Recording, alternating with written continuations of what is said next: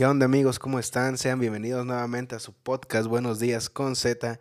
El día de hoy tenemos un invitado del pasado que ha vuelto como en Volver al Futuro. Kevin, mi hermano. ¿Qué tal? Pues chingón otra vez de estar aquí ya. Uf, es... Hace muchos episodios. Hace muchos episodios, casi desde el principio, creo los primeros seis, siete por ahí, de ahí. Fuera una temporada, pero ahí vamos. Estamos de otra vuelta. vez de vuelta. Ya puedes contar esa serio, ¿no? De que tú llegaste cuando aquí era, era monte todavía. Ah, sí, no, no, no. Yo estuve aquí en los principios de esto cuando, o sea, te echabas un pedo y sonaba aquí en los micrófonos y ahorita Pero- todo bien profesional. pues. Afortunadamente tenemos ya un estudio más o menos en forma.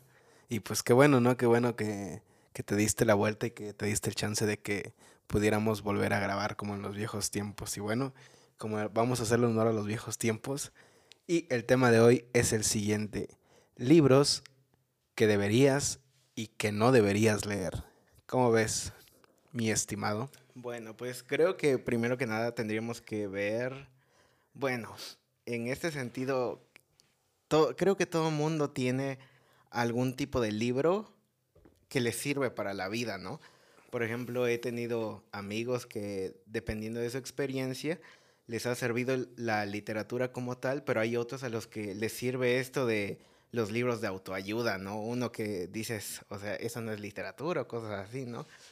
O incluso a los adolescentes en lo que he andado por ahí dando clases en algunos lugares, en algunas escuelas, como que a los adolescentes también como sienten cierta atracción por estos libros, sienten que les ha cambiado algo.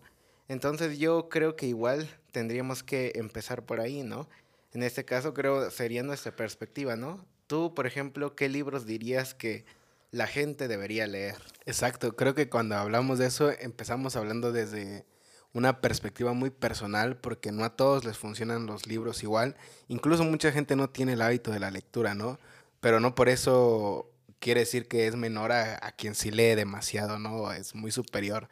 Porque te puedes contaminar de tanto de películas y muchas cosas, ¿no?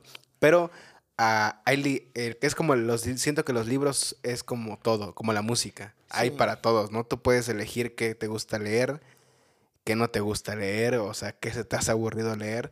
Pero pues desde mi punto de vista así personal, yo diría que, que los libros de literatura de Sócrates, de la Iliada, la Odisea, que son libros tal vez ah, un poco viejos, pero que son siguen siendo buenos libros, ¿sabes? Pasan a través del tiempo con todo eso. Sí, es curioso cómo lo que se considera literatura como tal trasciende el tiempo, ¿no? Se ha escrito hace miles de años y todavía tienen cosas por decirnos, ¿no? Cómo es que todavía se sigue enseñando en las escuelas y estas cuestiones.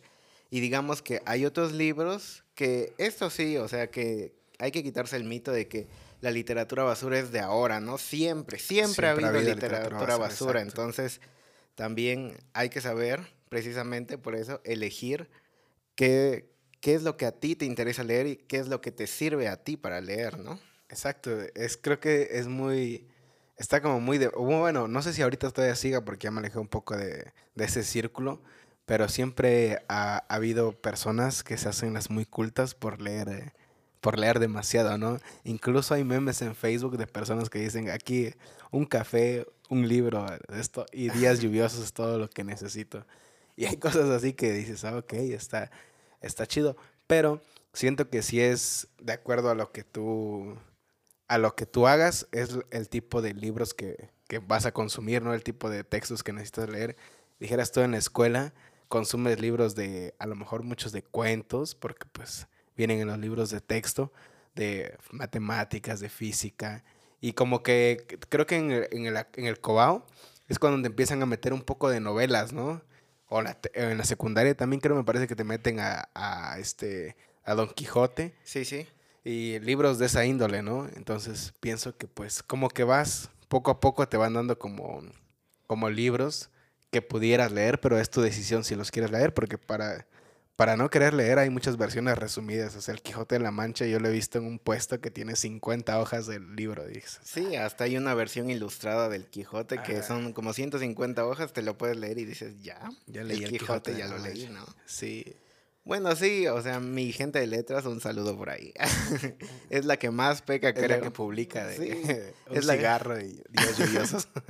creo que sí, es la que más peca un poco de esta soberbia literaria de decir que nosotros por ser de letras, o sea, somos un poco más chingones, ¿no?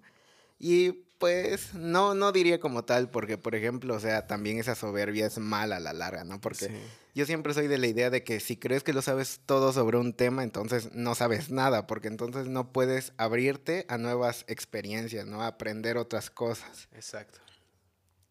Y por ejemplo, pues, ¿qué te diré, no? En la secundaria, pues Sí, tenemos un acercamiento con el Quijote, con el Periquillo ah, Sarmiento, cosas así. Pero digamos que a veces sí, como que, mm, pues a mí me tocaron unos profes ahí medios chavacanos, diríamos, porque nos hicieron hacer un trabajo del Quijote y a mí me gustó mucho y eso que leí la versión resumida, o sea, tampoco para un chamaco de secundaria de que 14 años, o sea. Querías leerte la versión completa. Sí, no, cuando vi la versión completa de mil hojas y dices, no, no Sí, la, sí. me gustó, pero no tanto. y digamos que ahí hice mi trabajito y yo dije, pues esta clase vamos a discutir a lo mejor esa novela y tal. Pero pues al profe le valió madre, ¿no? O sea, nada más agarró mi trabajo, me puso un 10 y ya fue como next, ¿no? Siguiente tema. Y entonces... Y ya te seguro de aplicar la de, como dato curioso, Miguel de Cervantes era manco. Sí, ah, huevo, siempre usan esa, como dato curioso para que... la perdió en la guerra, le dieron un balazo y... Ah. Por eso es el manco de Salamanca. ¿cómo el manco de Saavedra. Ah, el manco de Saavedra. Ajá. Ok, sí. Fíjate que sí, igual a mí me gustaba bastante esa... Bueno, me han gustado muchos de esos libros, ¿no? Que son... ¿Cómo le podemos llamar a ese tipo de literatura? Tú que estás más metido en ese rollo, ¿cómo se llama esa literatura de, por ejemplo, de la Iliada, la Odisea, el Miocid, este... ¿Qué otra está por ahí? ¿Qué te recuerdas? Bueno, la Divina Comedia. ajá, sí, sí, sí. O sea, ¿cómo englobas ese, ese tipo de, libros? En, o sea, ¿cómo, ¿cómo me puedo referir a ellos diciendo literatura antigua? Literatura, ¿cómo se llama eso? Pues yo creo clásicos literarios. Clásicos literarios, ok. Sí, porque, bueno, también ahí igual hay una cuestión porque, por ejemplo, he visto muchos de estos booktubers que suenan ahí, que, por ejemplo, algunos dan charlas de que igual es bueno leer todo y tal cosa, pero ahí a veces se les van ciertas cosillas, por ejemplo, los clásicos literarios, o sea, la gente piensa que clásico literario es todo lo viejo, casi como la literatura vintage, todo lo que veas ahí es un clásico, y no es así, ¿no? Porque, por ejemplo, no puedes meter a todo Charles Dickens, a toda Emily Bronte, a las hermanas Bronte y todo eso, ¿no? Sino que hay un cierto canon, o sea, hay ciertas obras que cumplen ciertos requisitos para llamarse clásicos literarios. Ok, ¿cuáles son esos requisitos? A ver, ilústranos, la verdad, desconozco de... O sea, es que como en la, en la música, pues yo te puedo hablar de música. Puedo decir, vamos a usar ahora sí mis dotes literarios, por algo, por algo estudié mi carrera. en palabras de Italo Calvino, un escritor cubano que tuvo más fama en Italia, pero digamos que Italo Calvino se refiere a los clásicos, como por ejemplo esos libros que la gente no dice estoy leyendo, sino la gente dice estoy releyendo. ¿Por qué? Precisamente porque estos clásicos literarios siempre tienen algo que decirnos, ¿no? Siempre tienen vigencia, digamos que es una obra que se pensó se escribió y se pensó para su momento, pero a pesar de eso, la gente todavía le encuentra cosas, ¿no? Cuando la lee, digamos... Como la Biblia. Sí, exactamente. la Biblia puede entrar perfectamente como un clásico, ¿no? Tiene muchas interpretaciones, ya sea si lo quieres ver desde el lado religioso o también así como un libro, ¿no? Que tiene muchas, muchos mensajes o cosas así, ¿no? Muchas interpretaciones, podríamos decir. Pero bueno, entonces ese es eh, un rasgo más que nada, es muy general, ¿no? Porque no podemos decir que un libro que se relea muchas veces por mucha gente es un clásico. Me imagino que a nivel contenido debe tener algo también que lo identifique, ¿no? Pues sí, creo que los griegos decían que precisamente clásico es, hacía referencia a esto de ser clasista, ¿no? Algo que estaba por encima de otra cosa, digamos, algo con mucha calidad. Entonces, algo que me parece que decían, algo que puede o como que merece ser replicado, ¿no? Algo así. Entonces sí, algo que merece la pena, pues algo que lo lees y sabes, y no solo tú, ¿no? Sino mucha gente en el mundo te lo dejen claro que esa obra tiene mucho que aportar y precisamente por eso se empieza a volver un clásico. Bueno, entonces poder, pudieran bajo esa, esa tema, esas, ¿cómo le podemos decir? Bajo esos argumentos, ¿qué libro de hoy, bueno, qué libro contemporáneo crees que vaya a considerarse un clásico después? Mm, pues yo creo que por el lado de la forma en que está escrito, diría... la de Cubo. ¿Qué, ¿Qué onda con tu sexo? Como dicen que no sé. Bueno, ah, sería más bien una autora que me gustó mucho cuando la leí, que a lo mejor el tema no es para todos, pero es un libro de Ana Clavel que se llama Las violetas son las flores del ah, ok, yo leí ese libro también, incluso tú me lo recomendaste, sí, lo leí. Sí, exactamente. Es un tema muy delicado, ¿no? Por lo que trata, pero sí, sí es un buen libro. Aunque hasta cierto punto es delicado por la portada que tiene y por la forma en que se te presenta ese contenido, más no cuando lo lees, digamos, en ningún momento hay ninguna escena de sexo, no hay nada grotesco, pero la intención está ahí, digamos. Ajá, exactamente, sí, sí, sí, lo, lo leí. Eh, es un libro recomendado, no apto para personas sensibles a aspectos sexuales, pero. Básicamente, si no les gustó Lolita, no les va a gustar eso. en pocas palabras. En pocas palabras, ¿no? Y Lolita de Vladimir Nabokov también es un clásico. Yo lo he visto muchas veces, ¿no? Que se habla mucho de ese libro también.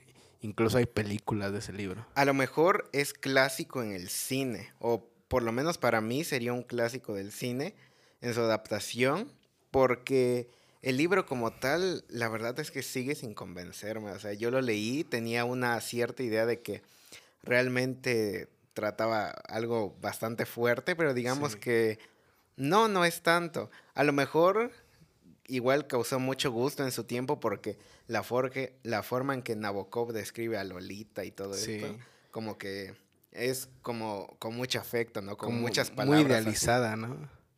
Creo Exactamente. Que es la palabra. Ajá. Sí, pero bueno, hablando de, clásicos, ¿no? Ahora vamos a pasar un poco de esos libros que, que esos libros son muy extensos, de, para empezar, o sea, son bastante, bastante extensos. También la de las mil y una noches, también es un libro bastante bueno y creo que también es considerado un clásico, ¿no? Sí, se ha dividido en un montón de tomos y precisamente porque tiene muchas historias así tomadas de aquí y allá, es escrito por un autor anónimo, ¿no? Se supone, ¿no? Hay una teoría que dicen que ese libro lo escribieron varias personas. Pues sí, ¿no? Podría ser, ¿no? Que sí. Hay varias teorías, por ejemplo, me parece que igual eso, algo así dicen de Shakespeare, que Shakespeare nunca existió, que hay ciertos estudios que ah. dicen que han hecho una cronología de su vida, de cuando escribió sus obras y como que varias cosas no coinciden, entonces creen que Shakespeare no existió y que son, son otros autores los que lo crearon. Entonces, en exclusiva podemos decir que Kevin Said afirma que Shakespeare no existe. Tal vez, tal vez. ok. Y era reptiliano. sí, fíjate que está bastante intenso. Bueno, pero ahora pasemos a... Eso, pasamos de libros clásicos a libros que la... Bueno, que suponemos, ¿no? Que en todo el tiempo, dijeras tú, todo, en todo momento de la literatura, hubo literatura basura también, o sea, no nada más ahorita, no nada más mañana o pasado. Sí, desde luego. Pero ahorita, ¿qué libros crees que no merecen la pena leer o que o que no, no deberían estar así como al público y decir, ¿sabes qué? Pues para qué desperdices dos horas de tu vida leyendo un libro.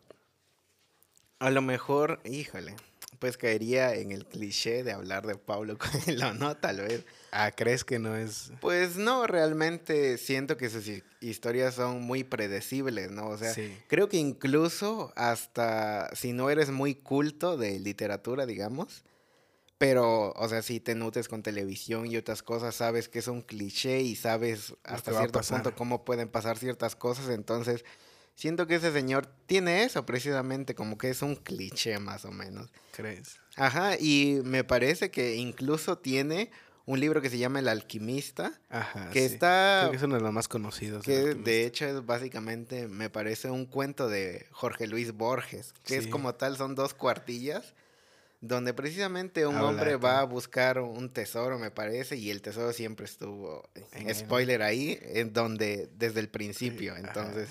El mayor tesoro es la amistad. no, pero fíjate que sí, también eh, no he leído muchas de sus obras, El alquimista, hay otra, no me acuerdo cómo se llama, verás. Es una mujer, una mujer, es de amor igual. Tal vez Verónica decide morir entre los clásicos de Coelho. no, no me acuerdo. 11 minutos, este, ah, tiene un montón. Sí, era una romanticona así, muy cursi. Y entonces a eso vamos de que, bueno, yo personalmente, yo no, no digo que sean malos, ¿sabes? O sea, porque su narrativa es como que te lleva y te, te ilusiona, te vas ilusionando con el personaje y te va metiendo. Pero no creo que sean malos libros, ¿sabes? Realmente Don Cuelo, si él hace sus libros, o sea, sabe lo que quiere la gente, sabe lo que le gusta a la gente, sabe por dónde llegarle en ese lado como positivo. Y está chido, ¿sabes? O sea, no tengo nada problema. Es como, sabes que lo va a comprar la gente. Yo digo que más que escritor es este mercenario, ¿no? Quiere dinero, yo creo. Pues podría ser, ¿no? Pero pues sí, dijeras tú, se va por el lado de que sabe lo que le gusta a la gente, más o menos como la literatura juvenil, así yo lo comparo, ¿no? Porque igual desde que fue el boom de los Juegos del Hambre, como que empezaron a salir un ah. montón de sagas juveniles y todos querían su adaptación de su libro. Desde Harry Potter, creo que pasó eso, ¿no? Desde, Harry, desde Crepúsculo, podríamos decir que Crepúsculo casi casi es la madre de esos... Pero Harry Potter fue antes de Crepúsculo? Creo que sí, sí me ¿verdad? que sí. Ajá, yo me acuerdo de Harry Potter. Pero las adolescentes pusieron más en auge a Crepúsculo, porque sí me acuerdo en mi secundaria un montón de morras querían leer Crepúsculo. Y sí, querían un vampiro en sus vidas.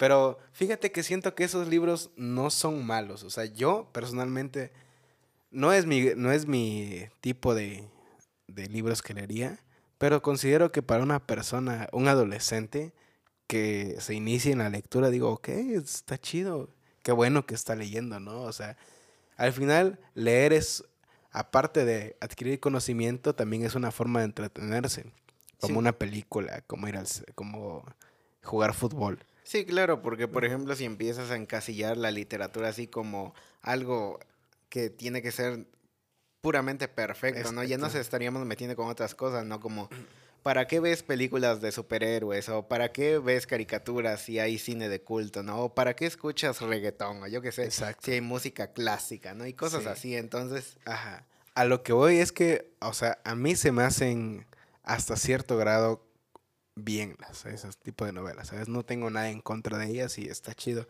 Creo, eh, creo que leí el de Sombras de Grey, me parece que sí leí el primer libro y es así como, sabes que es predecible, sabes lo que va a pasar, no es nada del otro mundo, pero está entretenido verlo y leerlo y dices, ah, ok, está muy bien. Sí, creo igual les gustó mucho a los adolescentes, aunque no era como tal para adolescentes, pero tenía unas escenillas ahí que bueno, por lo menos a mí me daban risa, ¿no? Sí.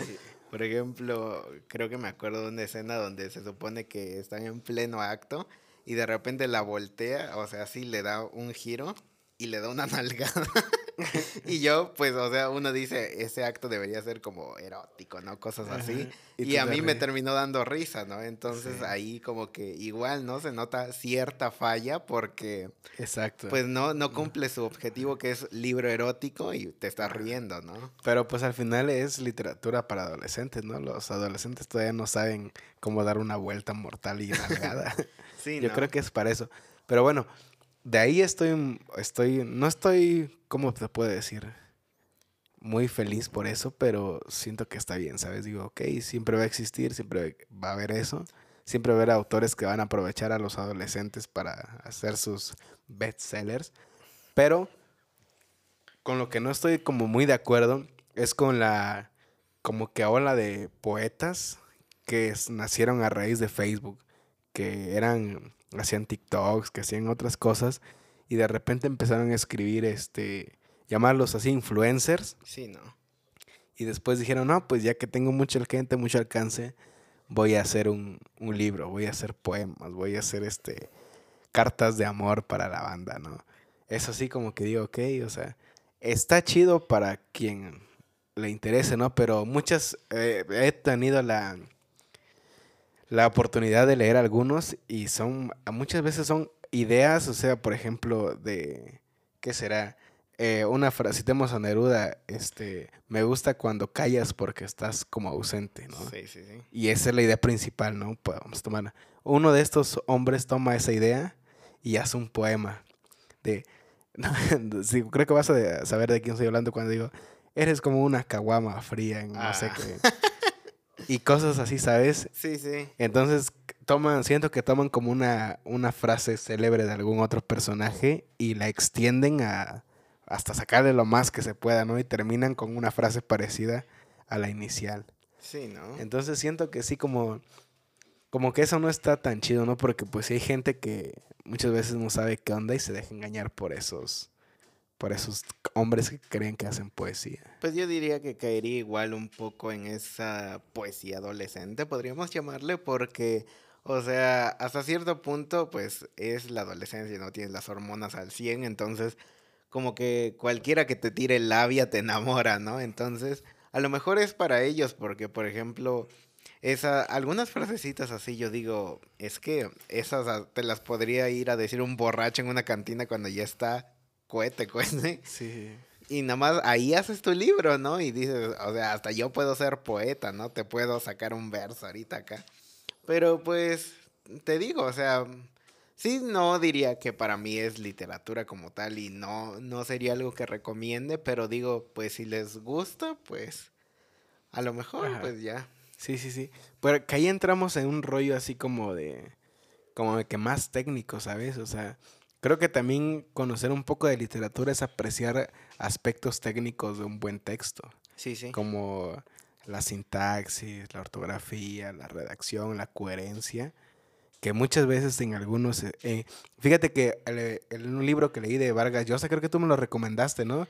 De, la de cómo ser escritor, ah, Bueno, ahí redacta muchas de esas cosas que realmente cuando no sabes mucho de, de toda esa... de ese orden que tiene que tener un texto, o sea, pasas desapercibido, pero una vez que empiezas a informarte acerca de lo que debe contener un texto. Algo que se me hizo muy curioso es las cuestiones de tiempo, ¿sabes?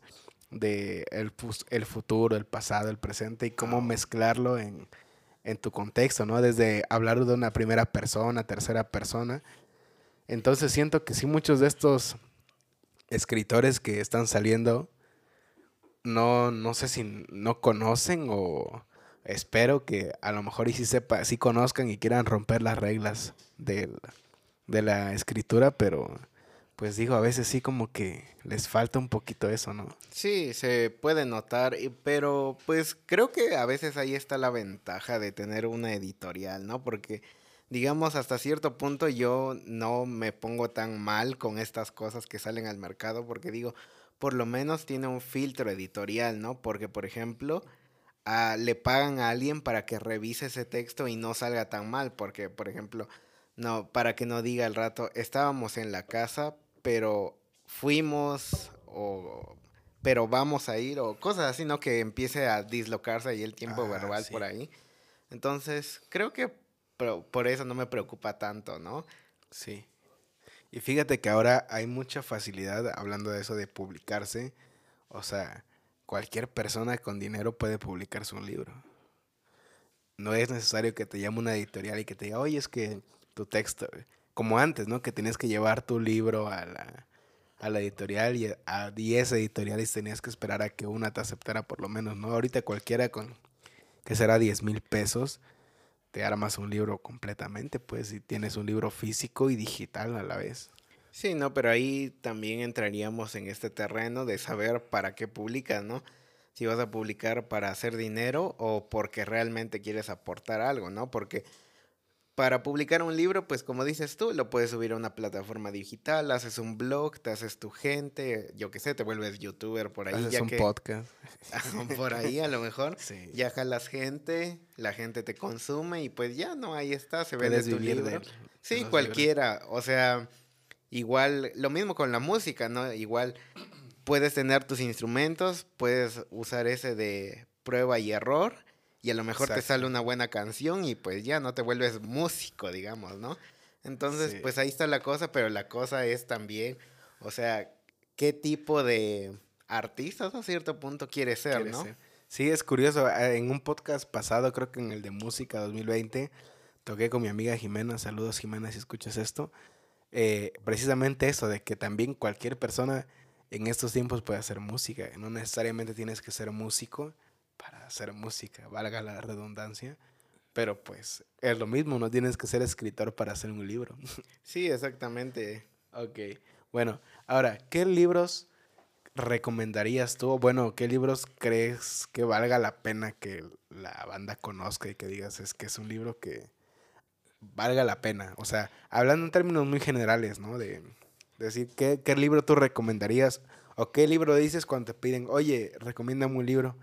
¿Qué libro, qué libro das o qué libro dices? ¿Qué libro cuentas? Yo diría, precisamente del que hablamos hace rato, Las violetas son las flores del deseo de Ana Clavel ese libro, pues, para leerlo un poco sin prejuicio, también para ver un poco el estilo, ¿no? La forma en que está escrito, porque yo siento que es uno de los libros, eh, tiene una escritura muy bonita. A mí es eso lo que me gustó, por eso, aunque está súper chiquito, son como 150 páginas, 180, me lo leí como en cuatro días, me parece, porque estaba apreciando cada, cada palabra, porque de verdad, o sea, la autora, siento que tiene esa forma de escribir bastante interesante, bastante buena, ¿no? Me recuerda un poco a Flaubert, digamos.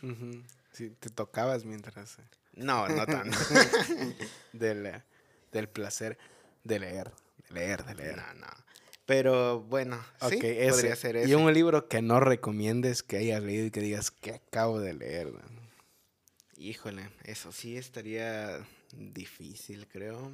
Tal vez Menos que cero de Brit Easton Ellis es el escritor de Psicópata Americano. Ah, ok. Pero ese libro, la verdad, dicen que fue el primer libro que publicó y lo publicó como después de la universidad, como ahí sus profesores lo animaron a publicarlo. Pero siento que no tiene muchas cosas, como que tiene una idea potente al final, pero como que sientes que todo el libro es relleno. De hecho, creo te lo di a leer mm, también. Ajá pero te dije que no te iba a gustar porque, o sea, igual el autor como que tenía una idea potente al final, pero sentías que era puro relleno, ¿no? Sí, eh, ¿cómo dices que se llama? Menos que cero.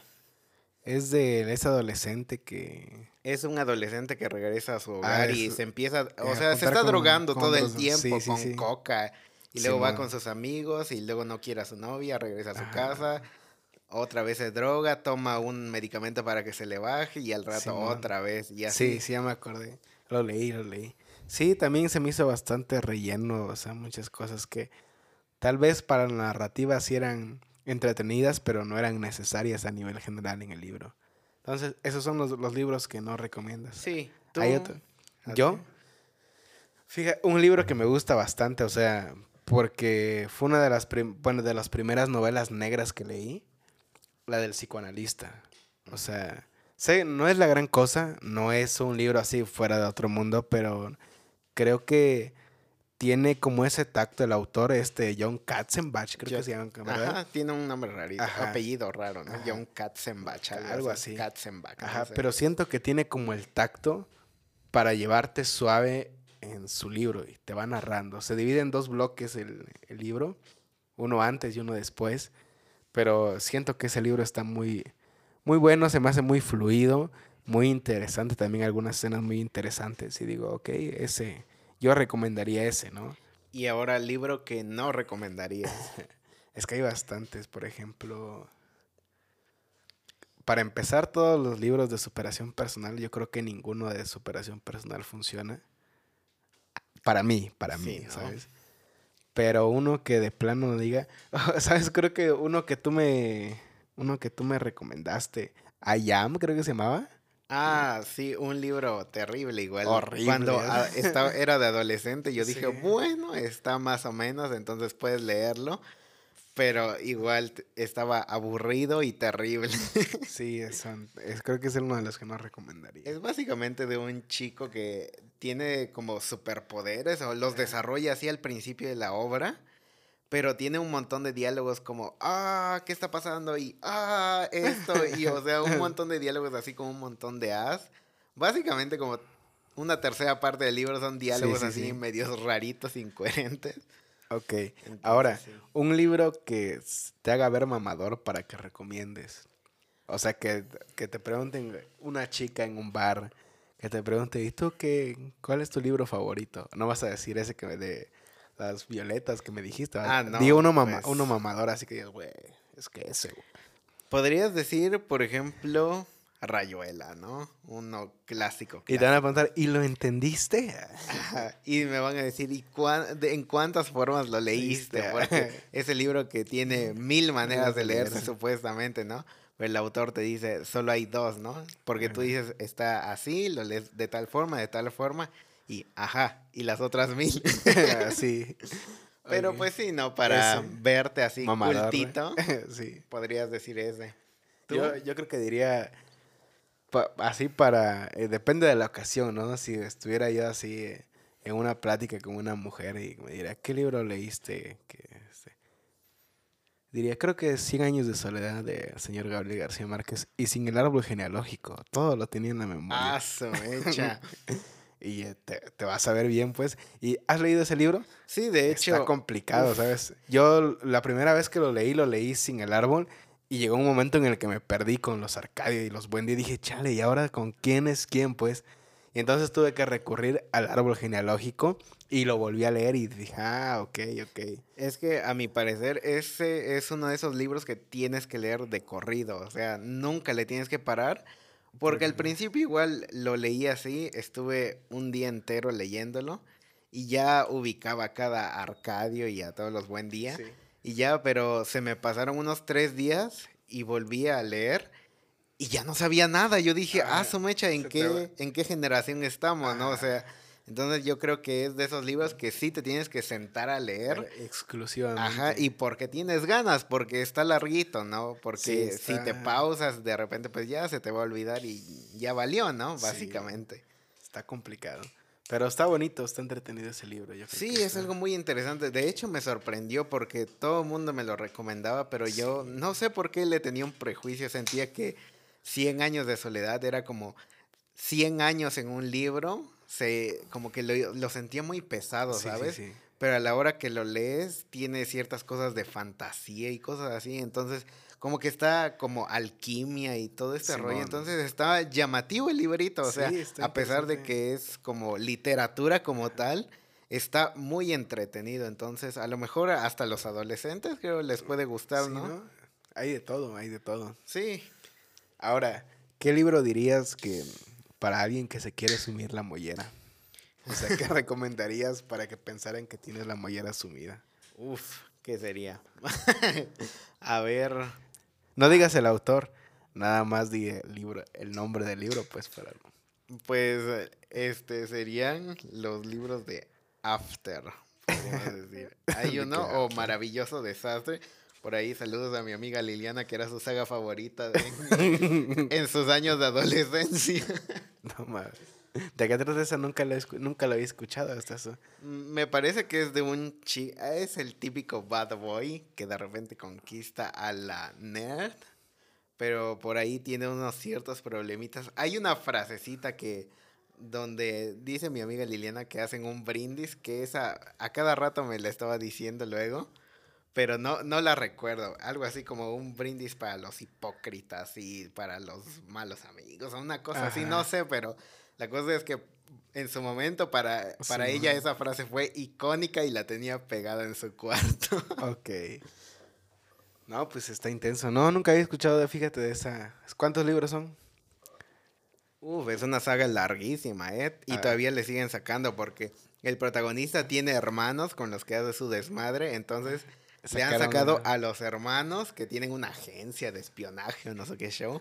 Y a, luego a los hijos y quién sabe qué tanta cosa, pero ahí está. Monetariamente es remunerante esa saga. Pues sí, bastante, supongo, ¿no? Por eso le sigue sacando libros. Fíjate que nunca la había, la había leído, entonces. Está intenso, ¿eh? ¿Tú cuál dirías entonces? Yo creo que cualquier libro de superación personal, pero si me dieras a elegir, diría que juventud en éxtasis. Así como, hay, hay que ver muchas cosas. Creo que para los adolescentes está como que, bueno, Ah, Está es en que- sintonía con los adolescentes. Sí, es ¿no? que ya oí decir algo que me voy a arrepentir después. Mejor no. Pero ese creo, diría yo, creo que ese es el que más se me ha hecho así como de, ah, en serio. en serio?". Pero bueno, no, no tengo nada en contra de los adolescentes ni, de- ni en contra de Carlos. Sí, no, a pesar de que en su bibliografía ponía de que se estuvo a punto de quemar sus escritos, pero una editorial lo salvó y fue ahí cuando publicó la obra maestra. Ah, hay que echarse flores, chinga, pues, Sí. porque si no, no vende, chinga. Ay, y bueno, hablando de. Fíjate que hace rato tocaste un tema de. del- de estos editores, escritores fantasmas. Y que realmente es- hay bastante, ¿sabes? Yo siento. A- incluso me acuerdo que en Los Simpsons hacen una parodia de. Al, cuando Lisa hace su libro que le piden que tiene que verse sufrida. ¿Ves que para publicar tu libro tienes que hacer como una autobiografía? Ajá. de lo que te pasó y que te llevó hasta escribir ese libro. Y hace como una mención a que a autores fantasma, ¿cómo le llama? Autores Ajá, creo que no escritores fantasmas, ¿no? Ajá. Y menciona así como Stephen King y otros, güey. Y menciona otros dos que no me acuerdo. Pero digo, ¿será, ¿será eso prudente? O sea, sí habrá, aparte de Shakespeare, que tú comentaste que es un caso... Ah, bueno, es que ahí es cambio de tema porque en sí, bueno, no, sí entra, sí entra, de hecho. Es que escritor Claro que entra. fantasma, pues sí, ¿no? Eh, nada más que normalmente en la actualidad se le conoce escritor fantasma, alguien que escribe un libro para otra persona, digamos que, Sí. digamos, podríamos poner, por ejemplo, algún youtuber, ¿no? Que es famosísimo y de repente saca un libro, un libro así como de super filosofía o yo qué sé, ¿no? Algo Sí, sí, sí. medio rarito y dices, o sea, no te creo que este güey escriba, ¿no? Entonces, a lo mejor tiene la intención ahí de escribir, pero lo que escribe no convence a la editorial, entonces contratan a alguien más que escribe ese libro, le da el escrito al autor, digamos, Ajá. y ya se publica en su nombre, Sí. pero él queda como fantasma, o sea, él no tiene ningún crédito, ni siquiera en los agradecimientos, nada, él no existe, digamos, para esa Ok, publicación. porque también puede haber el tipo de escritor fantasma que crean un personaje, o sea, se juntan. eh, creo que en un- también uno de los Simpsons pasa eso de que hacen una saga de vampiros, ¿no? Ah, sí, sí, de sí. que se juntan 10 personas, se sientan y dicen que vamos a escribir una novela que nos deje mucho dinero. Y sobres, ¿no? Empiezan todos a dar ideas y entre todos escriben una novela. Y, y ahora, ¿cómo le vamos a llamar al autor o cómo vamos a ponerle? Y, No, pues que se llame este Stephen King. y pum, sale una novela que se hace viral y es un autor que no existe. Un seudónimo, ¿no? Ajá, exactamente. Entonces, también puede pasar, ¿sabes? No sabemos en cuántos libros que hemos leído hay autores fantasmas. Sí, pues podría ser, ¿no?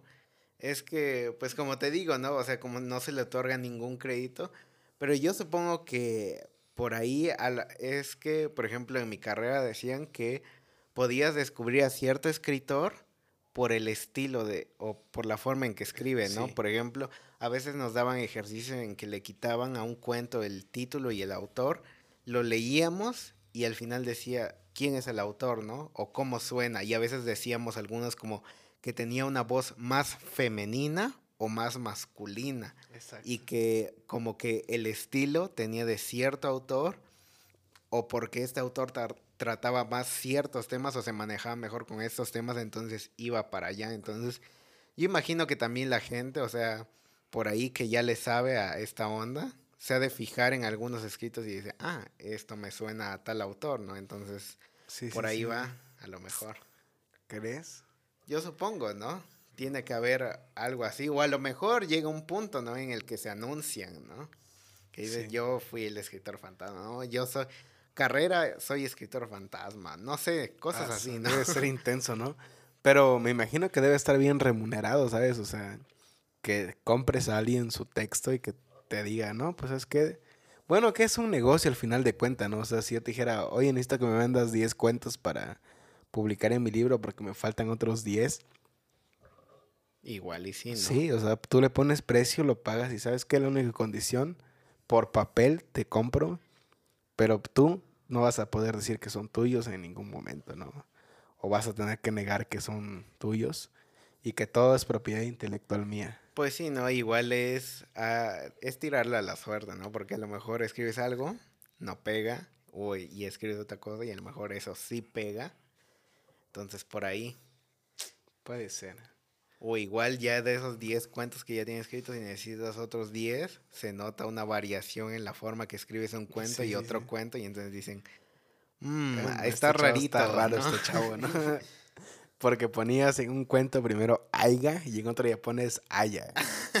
ya diferencias los tres Aya, ¿no? De hecho, en la serie Boyack Horseman, Diane Nguyen es escritor fantasma de Boyack, ¿no? Porque va a escribir sus memorias, se supone.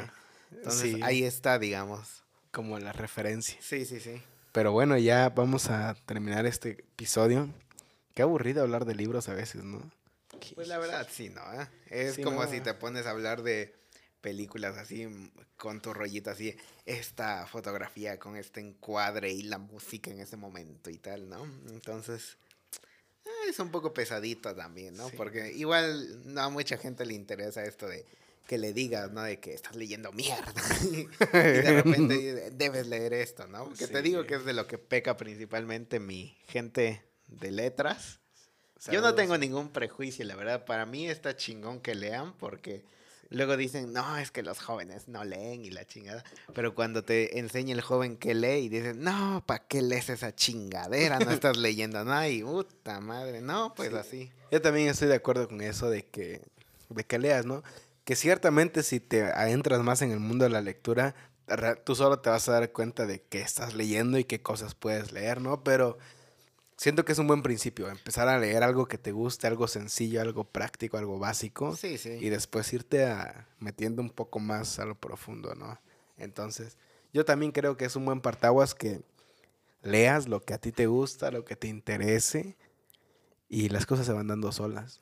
Sí, igual ignora. O sea, si alguien te dice que, o sea, lo que estás leyendo no es bueno, si es bueno para ti, o sea, ya la hiciste, ¿no? Es más que suficiente. Sí, es más que suficiente. Así es. Bueno, pues con esto vamos a terminar el episodio del día de hoy, que se va a llamar Libros que deberías y que no deberías leer. Sí. Según, o igual y le cambiamos el título al final, ¿no? Porque, Sí, no, porque hablamos más de otras Sí. cosas al o sea, yo no soy escritor fantasma, yo soy mi propio escritor. Eres podcastero fantasma. Pero bueno, amigos, gracias Kevin por estar. Espero que estés en episodios más adelante. Ya sabes que aquí eres bienvenido siempre. Y pues bueno, ¿algo más que decir? Híjole, nada. Pues sigan leyendo. Escuchen nuestro podcast mientras leen. Eso es todo por el día de hoy y nos vemos hasta la próxima semana. Bye.